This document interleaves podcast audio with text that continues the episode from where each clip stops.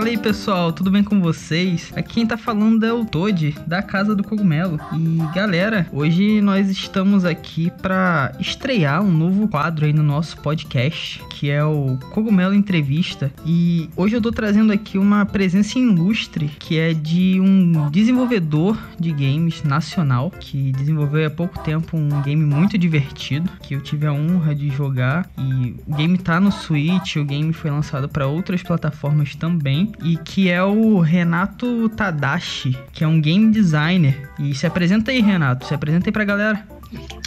E aí, pessoal, tudo bem? Não, não sabia que eu ia estar estreando aqui esse quadro e também não concordo muito com essa ideia de presença ilustre, mas vamos lá. Sou só um game, um realist game designer aqui. Não, que isso, cara. Você manda muito bem e acho que foi uma escolha certa, assim, pra gente estrear. Que eu tava com bastante vontade de falar com você, mas a correria, né, não tava deixando a gente bater um dia certo. Então acho que vai ficar bem interessante. É uma boa escolha pra gente começar o nosso quadro. Então é isso aí, galera. Se aconcheguem na cadeira e bora lá.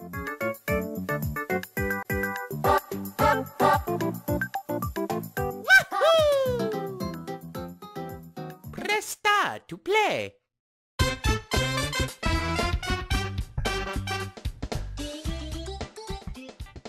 Então, Renato, você é um game designer e seu você lançou recentemente aí o Ninjin, né? E explica aí pro pessoal, cara, o que que é o Ninjin? Que tipo de jogo que é? O que que é esse game? Ah, beleza. Vamos lá. Recentemente a gente lançou, recentemente, vai, setembro do ano passado, a gente lançou um jogo chamado Ninjin Clash of Carrots e ele é meio que uma mescla entre, sei lá, pensa assim, influências da cultura japonesa aqui pra nossa infância com um mix entre dois gêneros de jogos, que é um shoot 'em up e beat 'em up, então joguinhos de navinha, com joguinhos, sei lá, Street of Rage, esses, esses jogos mais clássicos assim.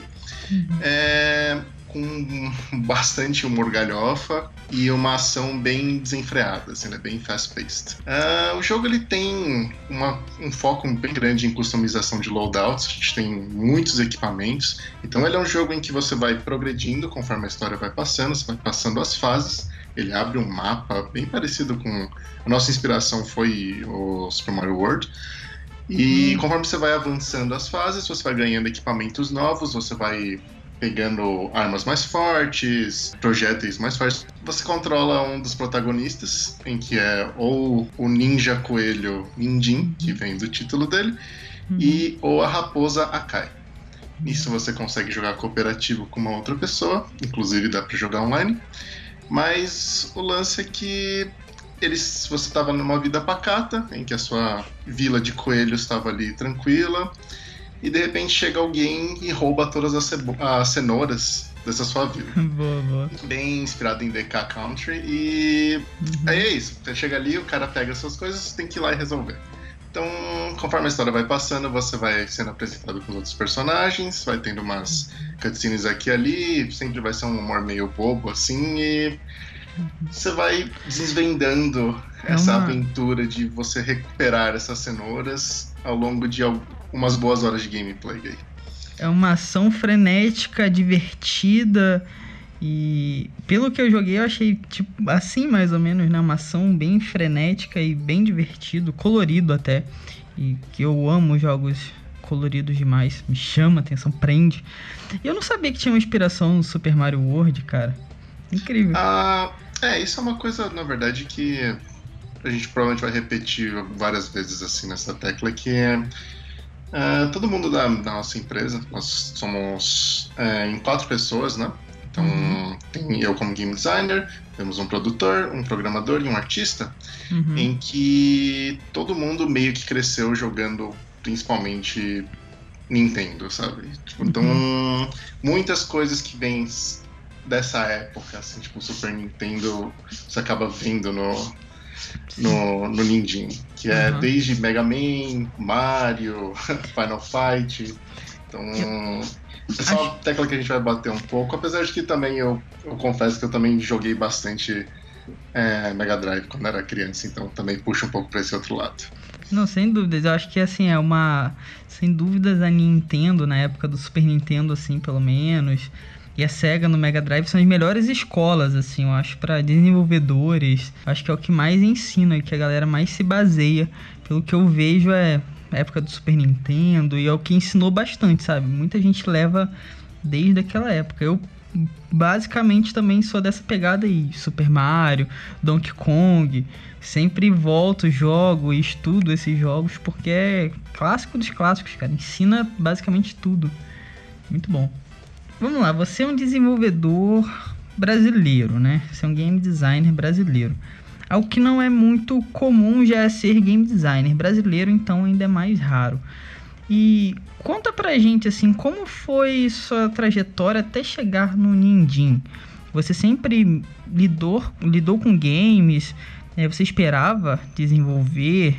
Você esperava já fazer algum jogo ou você era daqueles caras que jogava e caiu de paraquedas? Aconteceu. Conta aí pra gente como que foi. Olhando para trás, assim, pareceu sempre ser uma coisa. Tipo, o game sempre fez muito parte da minha vida. Quando eu era criança, era de longe o meu passatempo preferido e, sei lá, em vez de ficar desenhando na, na aula, eu muitas vezes ficava tentando criar level, ficar desenhando algumas coisas nessa linha, escrevendo ideia de jogo que eram uhum. terríveis na época. Então, eu sempre, eu sempre, tive um pouco essa linha, eu só não sabia dizer o que, que era essa função, não tinha essa certeza que eu iria para essa linha, sabe? Mas. Uhum. Chegou o terceiro colegial, eu não tinha ideia do que, que eu ia fazer. Aí apareceu uma das uma das opções que eu podia fazer era ir para essa linha de game design, ser, me formado, ser formado em game design pela, pela IMB Morumbi. Oh, que legal. Uh, foi mais que, tipo, no meio dessa. Quando eu tomei essa escolha, eu não tinha certeza se eu ia acabar seguindo para isso. Uhum. Nesse momento, eu tava. Jogava muitos jogos competitivos também, mas também me interessava por, pela criação de jogos. Mas também não botava muita fé que eu ia continuar no, no, curso durante muito tempo. Aí eu entrei, gostei bastante da, da, da área e resolvi seguir em frente. Aí depois que eu me formei, eu atuei em alguns projetos, aí muitas vezes como freelancer, principalmente em, como level designer e game designer. Por assim seguiu minha vida durante muito tempo. E uhum. só que eu sentia uma, uma necessidade por como game designer você tem que conseguir comunicar muito bem o que você uhum. pretende expor, o que é a construção do jogo. Então, uma coisa que foi meio chave na minha, na minha carreira, assim, foi uma oportunidade que eu tive de estudar programação numa bolsa de estudos que eu acabei pleiteando para ir para o Japão.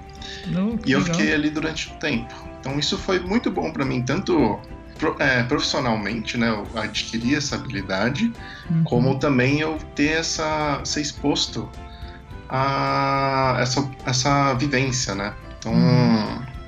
fiquei ali durante um tempo. Depois que eu voltei pro Brasil, eu fiquei meio que sem saber se eu continuava para lá, se eu ficava para cá, e calhou que num dos eventos que eu fui, que eu fui aqui relacionados à indústria de games, que era o Big, eu acabei conhecendo a Pocket Strap, que é a empresa com que eu atuo agora. Uhum. E eles tinham um projeto que era o Ninjin, que era tinha fortes influências nipônicas. Era, era muito gostoso de jogar. Eu via muito potencial no projeto. Então você chegou, você chegou no Ninjin e ele já estava em andamento, o Ninjin. Isso, naquela época ele era um projeto meio nebuloso, assim, uhum. no momento em que eu encontrei ele. Tinha acabado de nascer, e assim. Ele passou por uns processos de produção. Se uhum. a gente começa a entrar na história da produção do Nindinho, aí ferrou. A gente vai ter um projeto de, ter um podcast de três horas. Uhum. Mas resumindo a história toda, uhum. ele, é, ele era bem parecido com o que o. Vamos chamar assim, a versão, versão 1 do Nindin, uhum. ela era bem parecida com o que o Nindin é hoje, só que muito mais simplificado. O projeto era muito menor.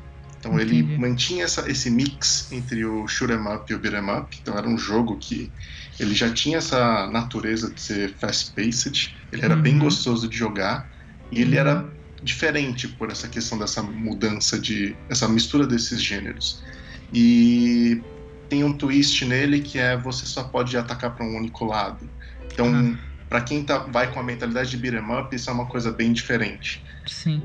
Então, você pode voltar e tudo mais. Eu, então eu joguei essa versão, eu achei ela incrível. Uhum. Só que um pouco antes de eu conhecer o projeto, eles estavam passando por um processo de reformulação e estavam transformando, fazendo uma transição desse, dessa mecânica para uma mecânica que era mais pensar num, num Zelda exploração, em que é um jogo 2D, na verdade, tipo, sempre foi um 2D pixel art, Uhum. mas pensar numa linha meio Hyper Light Drifter, em que você tem as, as fases Uhum. e a câmera, ela, você não está em constantemente, você não está constantemente em movimento. Sim. Então, ele era um jogo bem legal também. Uhum. Só que aí depois de um tempo a gente acabou vendo que perdeu um pouco da originalidade, né? Foi perdida essa originalidade, estava se tornando um um projeto um pouco mais comum. Uhum. Então a gente acabou alterando de volta para o que era antes, pegando muito Caraca. do que a gente in- introduziu nesse, nessa outra versão. E aí o Ninja 3, por assim dizer, acabou surgindo. então essa versão super resumida da história, Caraca. mas É, foi aí que eu acabei chegando no projeto. Quer dizer, Ele- cheguei antes disso, mas aí que o projeto foi, desenvol- foi desenrolando mesmo. É, é quando você chegou que com- começou, assim, vamos assim dizer, né? De verdade, vocês deram sequência. E é muito legal porque isso acontece, eu já vi pelo menos acontecer. E comigo também acontece de você fazer bastante coisa e depois voltar, porque você meio que se perde no desenvolvimento, né?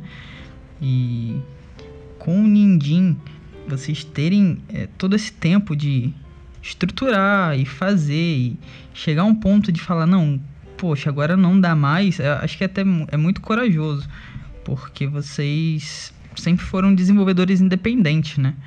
A gente sabe de toda a dificuldade que um desenvolvedor independente tem. Então você chegar a um ponto do projeto e voltar é, é bem intenso, cara. Bem intenso. E manter a essência do primeiro, assim, eu acho que vocês acertaram, cara. Ficou, ficou bem legal. O resultado final é muito bom. É, esse processo de reconstruir, ele sempre é muito doloroso. Mas você também tem que. Uma coisa que é importante para quando você está criando um projeto próprio é você ter essa, essa maturidade, para você identificar e ver como seu projeto pode ficar melhor, sabe? Muitas vezes, talvez esteja num momento muito tarde, talvez não seja a decisão certa, mas eu sempre prefiro eu prefiro seguir um pouco a, a filosofia do. Acredito que foi o Miyamoto mesmo que disse que era um jogo que demora pra sair, é ruim naquele momento, mas eventualmente ele vai ser um bom jogo. Agora, um jogo ruim, ele vai ser ruim pra sempre, sabe? Então, Exato. Foi, foi ele mesmo. é doloroso, mas você aprende muito no processo. O importante é todo mundo acreditar no projeto. Isso é bem importante.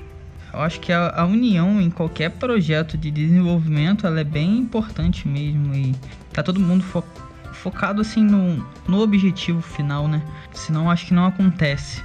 Tem que estar todo mundo amplamente com a mesma vontade e isso é bem importante. Então, que bom que vocês aí conseguiram chegar a um ponto, ver que aquilo não estava agradável e voltar, cara, porque ter a originalidade do projeto, ter sua característica própria, eu acho que é um dos lados mais importantes assim, do jogo independente, né? A gente olha e fala, caraca, é o que chama a atenção, do, diferencia desses jogos que a gente tem aos montes, AAA, que é basicamente tudo igual. Eu acho que foi uma boa escolha, caminho certo.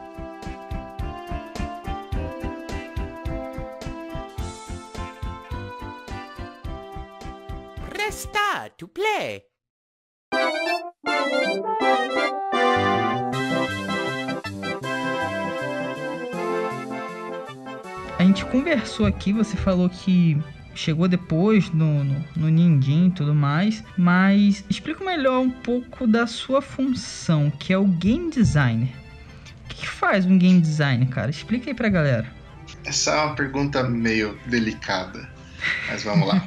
Falando assim em termos gerais, pensa que a função principal de um game designer seria idealizar e ter a concepção de uma experiência. No nosso caso, seria criar um- uma experiência interativa. Isso vai, você consegue fazer de diversas formas, através de regras, através de sistemas, criação de mecânicas, contexto e sensações. Uhum. Cada uma delas você aproxima de formas diferentes, com ferramentas diferentes. Mas a grande verdade é que, na verdade, o papel de um game designer ele muda muito, pelo Uhum. menos é, em, em, escalas menores, né? Quando você uhum. fala de um, um projeto AAA, isso fica um pouco mais segmentado, é um pouco mais fácil de você identificar Sim. qual é a sua função naquele momento. Uhum. Mas em escalas um pouco menores depende muito, muito do projeto e da empresa que você trabalha.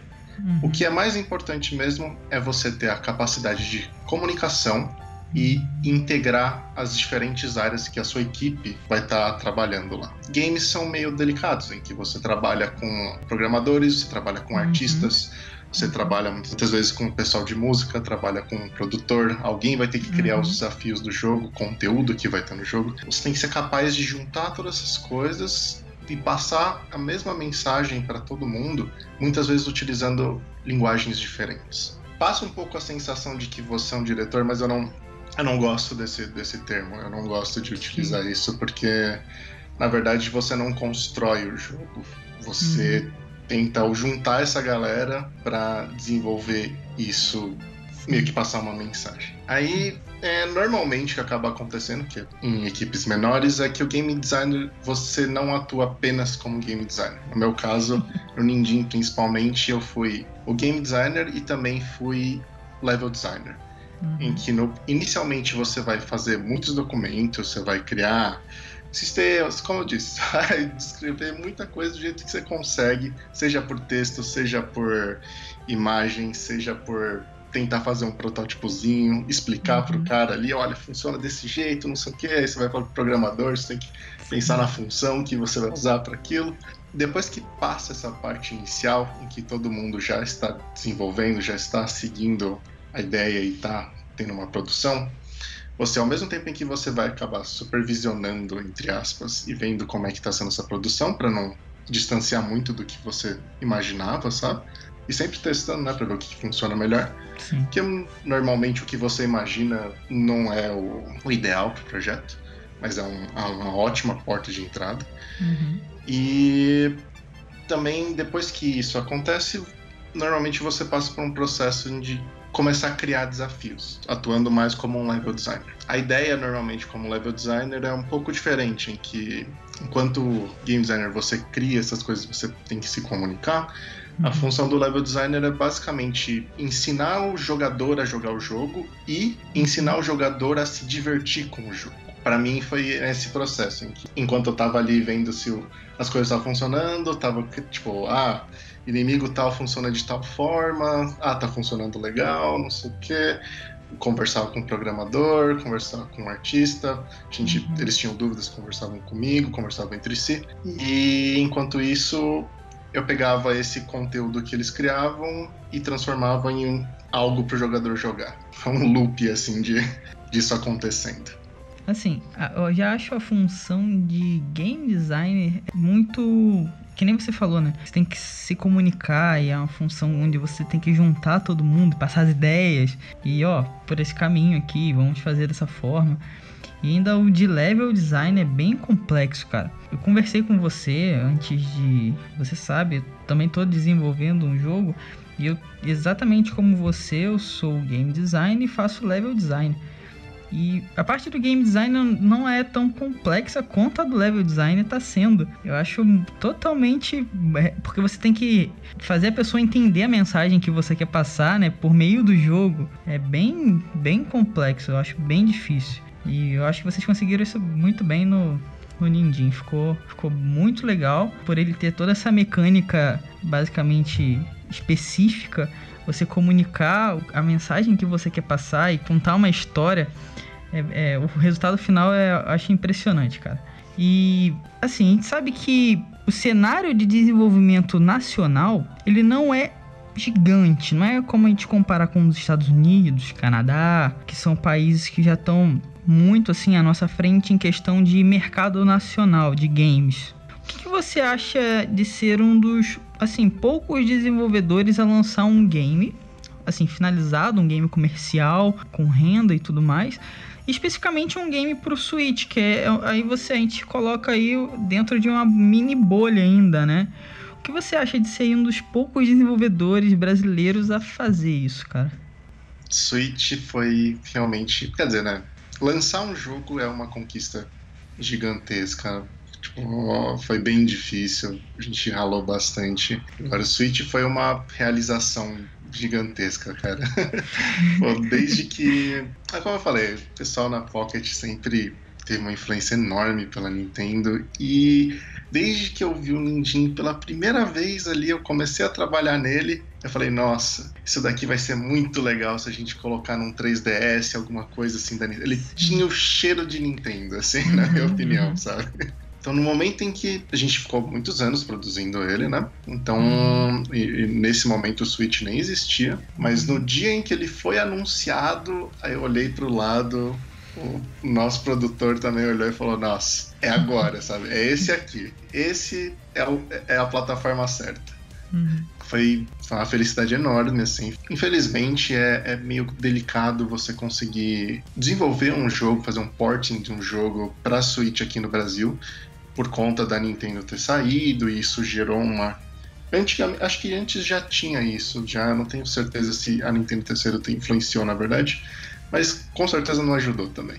Que é você não ter uma disponibilização para dev kit aqui no Brasil.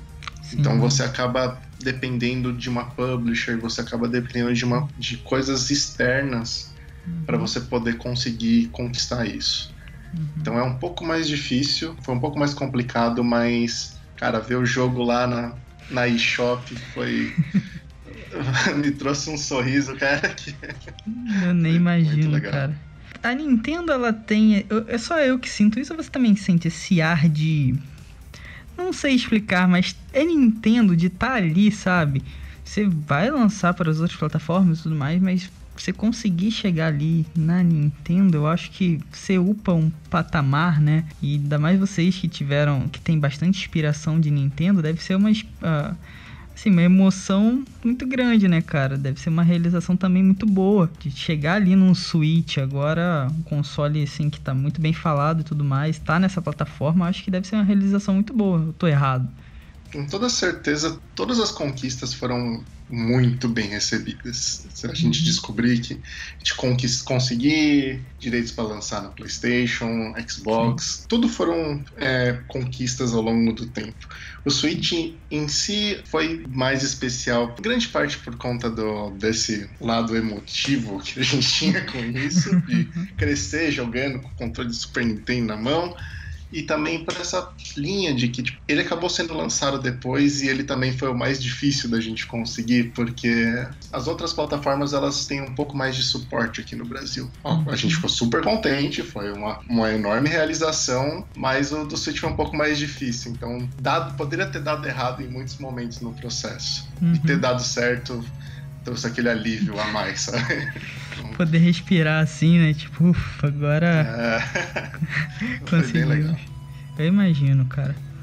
E assim, é, como a gente falou, ele tá em outras plataformas, tá basicamente nas principais plataformas assim que a gente tem nessa geração. E como tem sido a aceitação do público? Como o público tem reagido ao jogo? Em experiência, em ter gostado? Como que o público tem reagido? Foi o que você esperava? Você esperava mais, esperava menos? Como tem sido? Nessa linha, o Nindin ele sempre foi um pouco complicado, assim, em que ele tem umas, umas características em que ele lembra um pouco um Endless Runner, em que o personagem, na verdade não tem nada a ver, mas o personagem ele sempre tá correndo, porque a gente queria dar um o contexto dele tá correndo atrás do, do objetivo dele e uhum. para ele poder só atacar para um dos lados. Isso criava uma, uma primeira impressão para muitas pessoas em que ele era tipo, um, sei lá, um jogo para celular, alguma coisa assim, então Sim sempre fiquei com um pouco pé atrás com relação à, forma que as pessoas iriam receber ele. Assim, foi um, um medo, assim. Uhum. Apesar da distribuição ter sido um, tipo, um bocado silenciosa em termos do nossa aproximação de marketing, essas linhas, uhum. era incrível você ver como, tipo, como as pessoas reagiam a partir do momento que elas tinham controle na mão. Isso desde eventos em que a gente ia apresentar o jogo, em que o cara chegava, olhava, ah, não sei o que, ah, esse jogo ah, deve ser divertido. Ele pegava o controle, uhum. pelo feeling do jogo, nossa, era incrível você ver aquele momento e É, depois que o jogo lançou, streamings de pessoas jogando vídeo, Uhum. pessoal se divertindo, isso é, é- Uhum. é indescritível como isso me deixa contente. Mensagem, chegam, de vez em quando chegam umas mensagens, chega fanart, todo mundo fica super contente com isso. Em termos de review, assim, ele foi. Principalmente no Switch. No Switch ele ficou com Metacritic de 76, então isso é bem respeitável. Uhum. E uma vitória enorme que a gente teve recentemente, é, recentemente alguns meses. Agora eu posso falar sobre isso, na verdade, tempo atrás não podia. Opa. Mas é que a Arc System Works, a, a publisher de Dragon Ball Fighters, Guilty Gear, BlazBlue, Uhum. é uma publisher japonesa. Ela se aproximou da gente para fazer o, o lançamento no Japão, o lançamento e distribuição no Japão e na Ásia. Que Inclusive vai sair dia 25 agora. Eu- Que irado. Vai Então sair foi- realmente em terras nipônicas agora. Pois é, então. Então foi. Essa era uma coisa que eu tinha ficado relativamente Uhum. chateado com a nossa distribuição. Em que Uhum. o jogo ele tem fortes inspirações lá, apesar de que é uma inspiração loucaça, né? Um japonês provavelmente vai ver e falar, nossa, Sim. que os caras. os caras estavam muito loucos aqui, sabe? Japonês brasileiro, né? Mas foi, foi algo que eu sempre quis. E Uhum. quando a gente acabou sendo convidado para TGS para expor o jogo lá, a Uhum. recepção deles foi incrível. Os japoneses de longe foi o, o público que pegava mais rápido, mais se interessava pelo jogo. Tipo, eles pegavam o jogo, eles já entendiam na hora o que, que era. Fazia muito sentido para mim fazer essa distribuição por lá. Então, quando a ARC se, se aproximou, foi, foi muito legal. E daqui a alguns dias já vai ter o Uhum. lançamento. Então, tô com uma expectativa. Tô querendo ver como é que vai ser isso daí. Pô, que irado, cara. Pô, fico feliz, muito feliz, mano. Literalmente o, o jogo tá ganhando o mundo, né? Tá indo pra outras culturas. Tá chegando na cultura, assim, vamos dizer, original, né? Do, da, da inspiração. mais ou menos. Bem, bem mais ou menos. Do- É, bem brasileirado. Mas eu acho que a recepção vai ser boa, cara. Ah, com certeza. Na torcida eu já tô aqui. Certeza que tá todo mundo na torcida, cara. Depois eu vou querer saber aí como é que foi, sem dúvidas, a recepção do público japonês. Mas parabéns, cara. Mais uma conquista aí, eu acho até muito importante, né?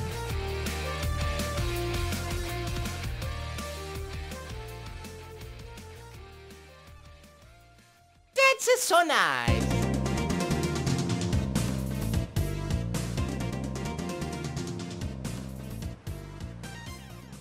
Como desenvolvedor assim brasileiro, você sabe todas as dificuldades que tem um desenvolvedor independente.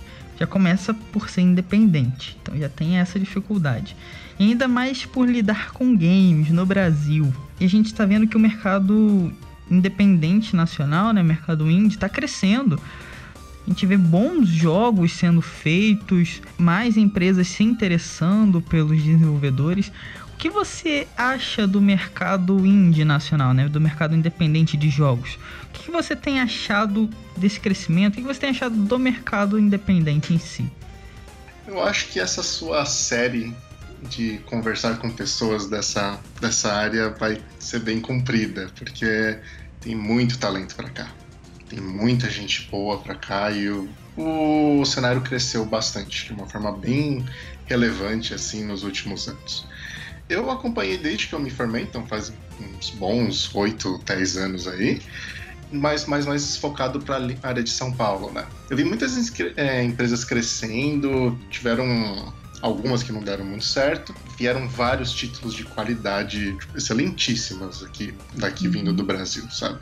Isso não só para São Paulo. Mas o que eu posso dizer é, é difícil, tem suas dificuldades sim, Uhum. mas tem muita gente boa pra cá e cada vez mais muita gente está interessada né, no, na área e aparecendo cada vez mais pessoas bem incríveis e putz, se for sei lá, a gente aqui no Brasil tem a galera que o pessoal da Mini Boss que também era de São Paulo que Sim. participou em um jogo um pequeno jogo só que foi chamado Celeste sabe Exato, que, exato. que putz cara é incrível Concorreu aí o, ao, vamos supor, o Oscar dos games e com God of War, Red Sim. Dead Redemption. E tava ali no meio, né, cara? Com BR ali na, na equipe, né? O Nossa, nosso incrível. orgulho total, é incrível. Então tem, tem muita gente incrível, tem muitos produtos enormes, incríveis aqui. Tem, sei lá, Relic Hunters, Adventure Relic tá pra sair, uhum. o, o, Horizon Chase, que foi nossa, nossa fenomenal. Tipo, se eu, eu for ficar listando aqui todos os projetos. É, aqui, é exato, é exato. Aí a gente então, não acaba. Então uhum. tá crescendo, é difícil sim. Mas felizmente o talento tá para cá. As pessoas estão se interessando e as pessoas são boas. Então acho que existe uma, uma chance.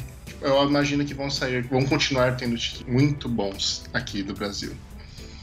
Com certeza, eu concordo com você, cara. A gente tem bastante coisa boa. É, é só a, essa galera ter, eu acho, mais oportunidade, assim, que as coisas vão acontecendo, é natural tem muitos talentos aqui no nosso país. Até porque games envolvem criatividade. E o povo, eita povo criativo esse brasileiro, cara. A gente tem é, muita coisa boa para apresentar. E você indica, cara, para alguém ser um desenvolvedor de jogos? É, você acha que vale a pena você trabalhar com essa ter essa profissão de desenvolver jogos? Você indica para alguém essa seguir esse caminho? Agora você pegou num ponto meio delicado, né? posso falar, é, é muito recompensador. É incrível você ver outras pessoas é, interagindo com experiências que você criou. Uhum. E é extremamente desafiador. É, é um trabalho em que eu tô faz, fazem alguns anos e os desafios sem, sempre tem desafios muito novos, assim. Então você tá uhum. sempre constantemente tendo que se redescobrir, tem que estar tá estudando sempre. Então é, é, bem. Se você gosta dessa linha de estar sempre ativo, sempre buscando coisas novas, isso é um trabalho legal, vai ser um prato cheio para você. É delicado na questão de estabilidade. Uhum. Infelizmente, são poucas as empresas em que elas podem ser consideradas estáveis. Aqui, tanto aqui no Brasil quanto lá fora, o funcionário muitas vezes ele, por questão de ter essa ideia de que tipo, ah, você está trabalhando com jogos, então você é um favorecido. Uhum, muitas vezes exato. tem algumas empresas que abusam disso e fazem você trabalhar infinitamente por um salário relativamente baixo você tem que pensar um pouco.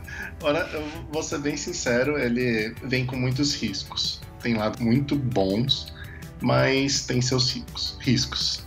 E se for para escolher uma área, talvez onde seja um pouco mais fácil assim para você se estabilizar é num viés de programação mesmo.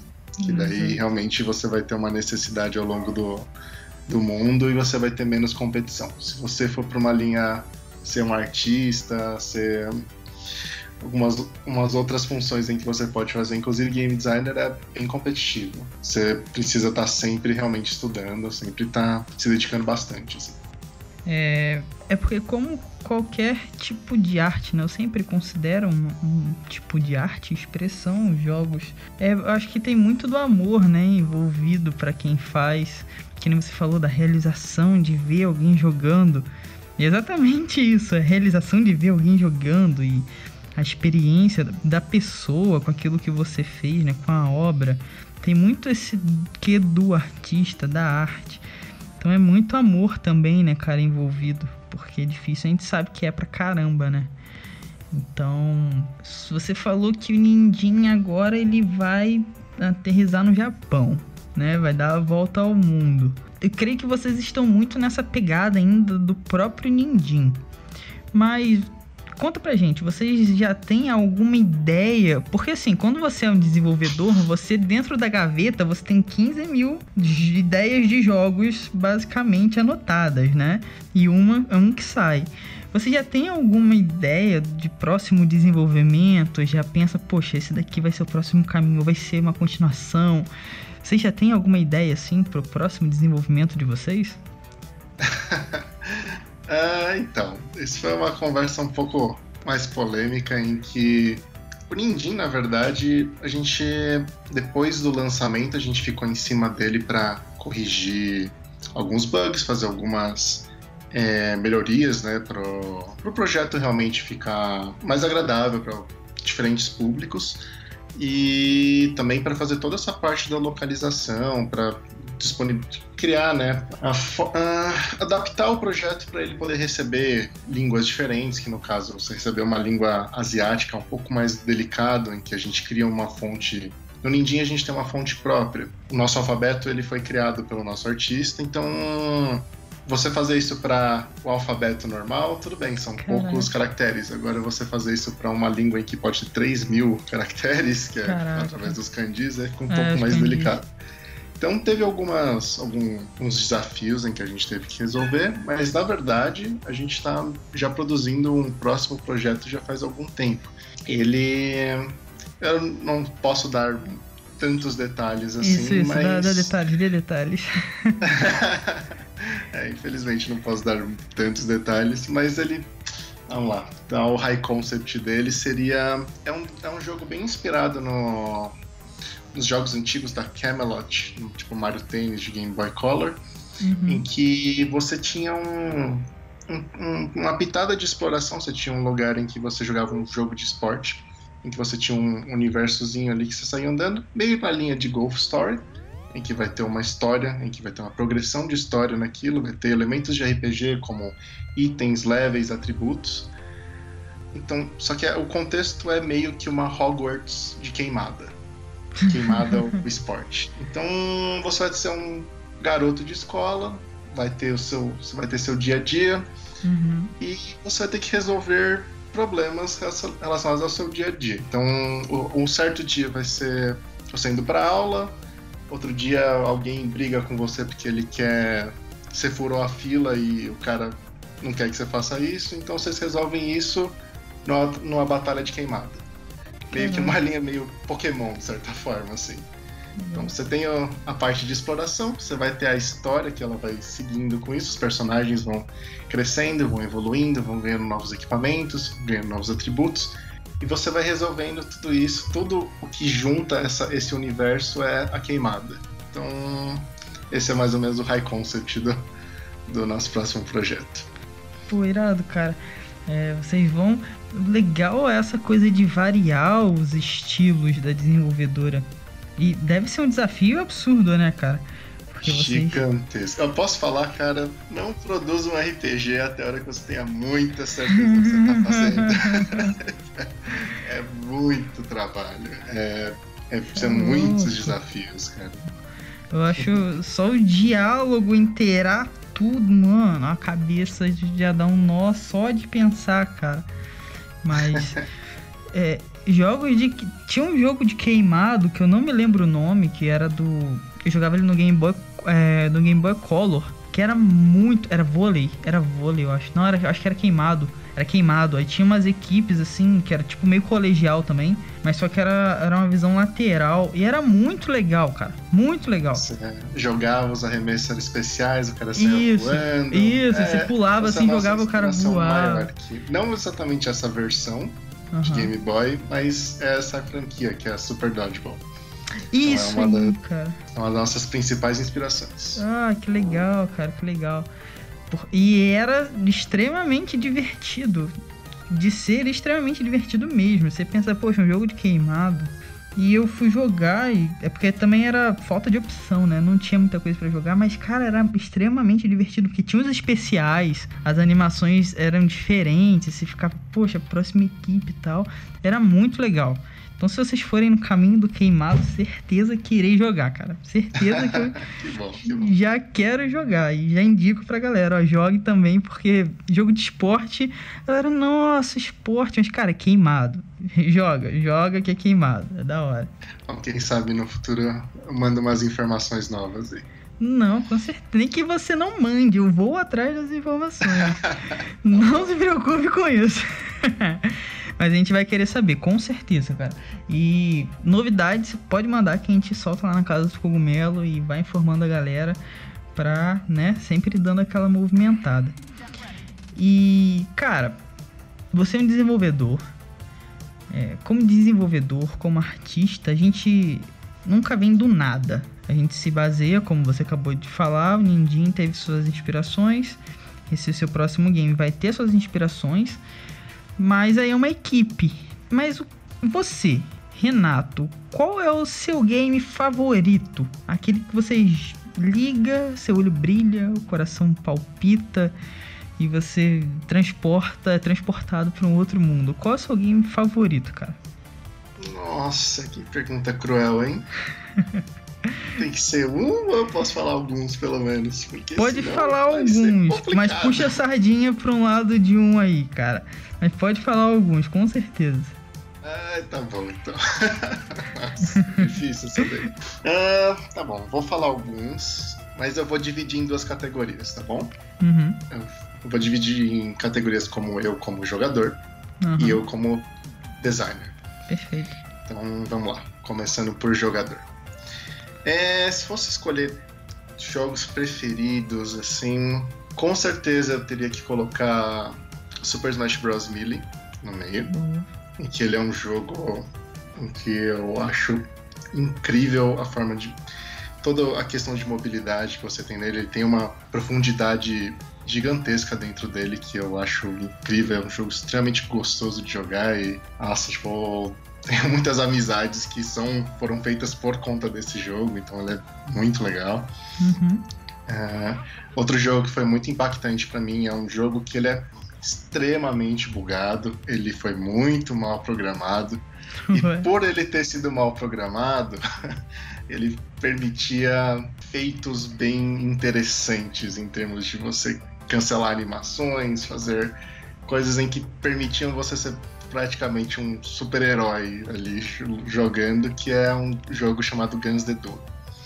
Ele foi Hum. lançado para computador, ele é um third-person shooter, só que ele tem claro. toda essa profundidade incrível que, honestamente, se o cara tivesse feito pensando em fazer aquele jogo daquele jeito, eu, eu desistiria da minha empresa, eu desistiria do meu trabalho, falaria, eu não consigo chegar nesse nível, Aham. não, não tem como, mas como foi meio que quase por sorte, então aí tudo bem, vai, a gente Aham. pode continuar por. E um terceiro jogo que foi muito importante pra mim como jogador foi, com certeza, Ocarina of Time. Ah, clássico. A, a emoção de chegar na minha casa e ter aquele. acho que Era Natal e acordei e tinha aquela caixa gigantesca de Nintendo 64 do, do Zelda e eu fiquei enchendo o saco dos meus pais durante muito tempo pra isso acontecer. Foi um dos meus poucos jogos 64 e nossa, cara. Ele, Uhum. ele tem muitos problemas. Hoje em dia eu olho e falo, beleza, tem esses problemas. Sim. Eu sei que eu vou, provavelmente vou ser queimado agora porque eu falei isso, Não, não, mas perfeito. ele é incrível, cara. E ele realmente, tipo, contribuiu muito, assim, pra mim. Ele marcou muito pedaço da minha vida. Então, é, eu tenho muito carinho por esse, por esse jogo. Perfeito. Agora, como designer, acho que um dos mais importantes pra mim, um jogo em que constantemente eu volto pra olhar e pra analisar como foi feito, é um jogo chamado Portal Oh, que foi portal. feito pela, pela Valve e, cara, eu acho que é uma lição de game design enorme ali. Eles souberam trabalhar muito bem o, proje o projeto, que era uma ideia bem complicada, eles conseguiram transformar em algo simples e extremamente engajante. Se você quer algum dia tiver alguma dúvida, alguma coisa assim, você fala, putz, como é que eu vou tentar fazer alguma coisa? Passa uma, passa uma, uma hora observando o portal, pergunta como é que, por que, que os caras fizeram aquela, aquelas coisas daquele jeito e vai vir algum insight, sabe? Principalmente você vê os comentários dos desenvolvedores, é super legal também. Tirado.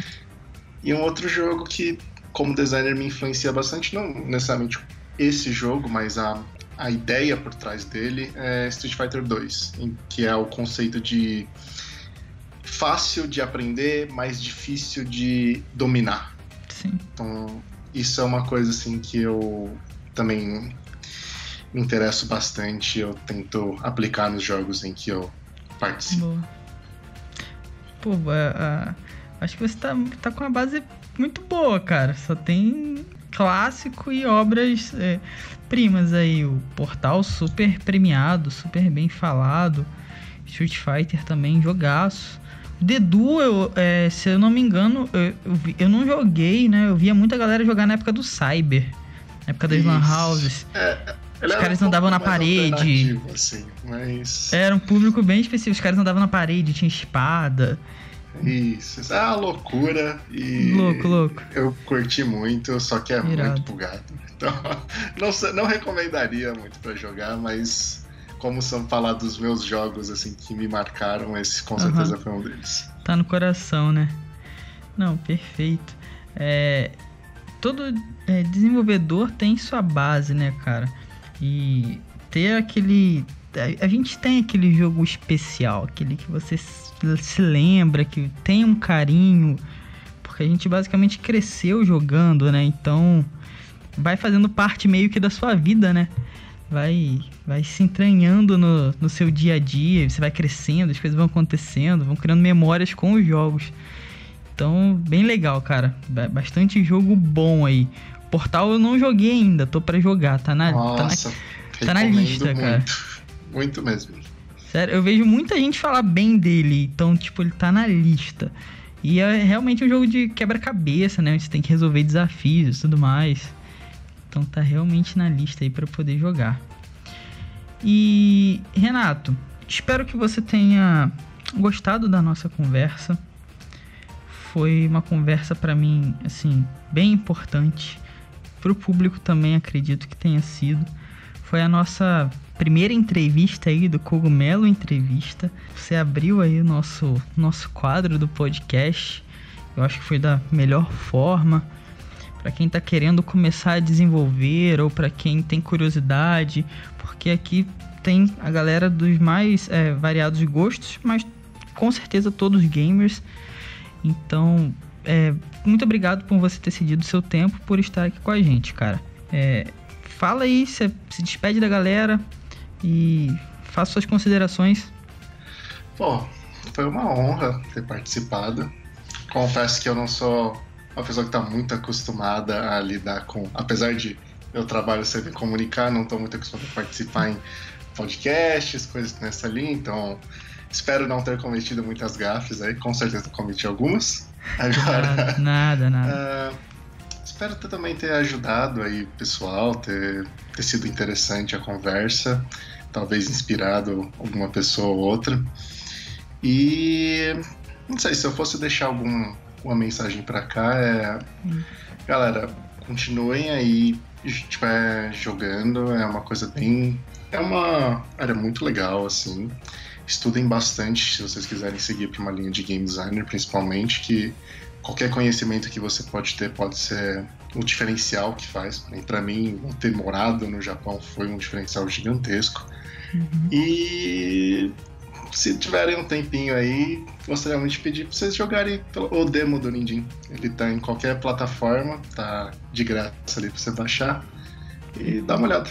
Seria bem legal. Perfeito. É, tudo sobre o Nindim vai estar aí na descrição, independente de qual plataforma que você estiver ouvindo.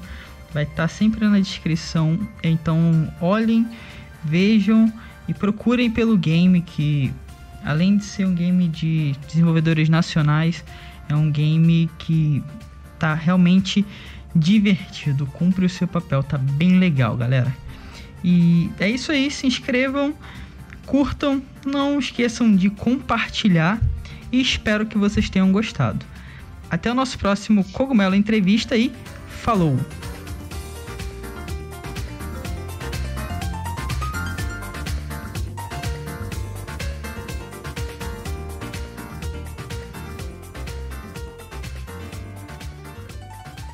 Mamma mia! See you later!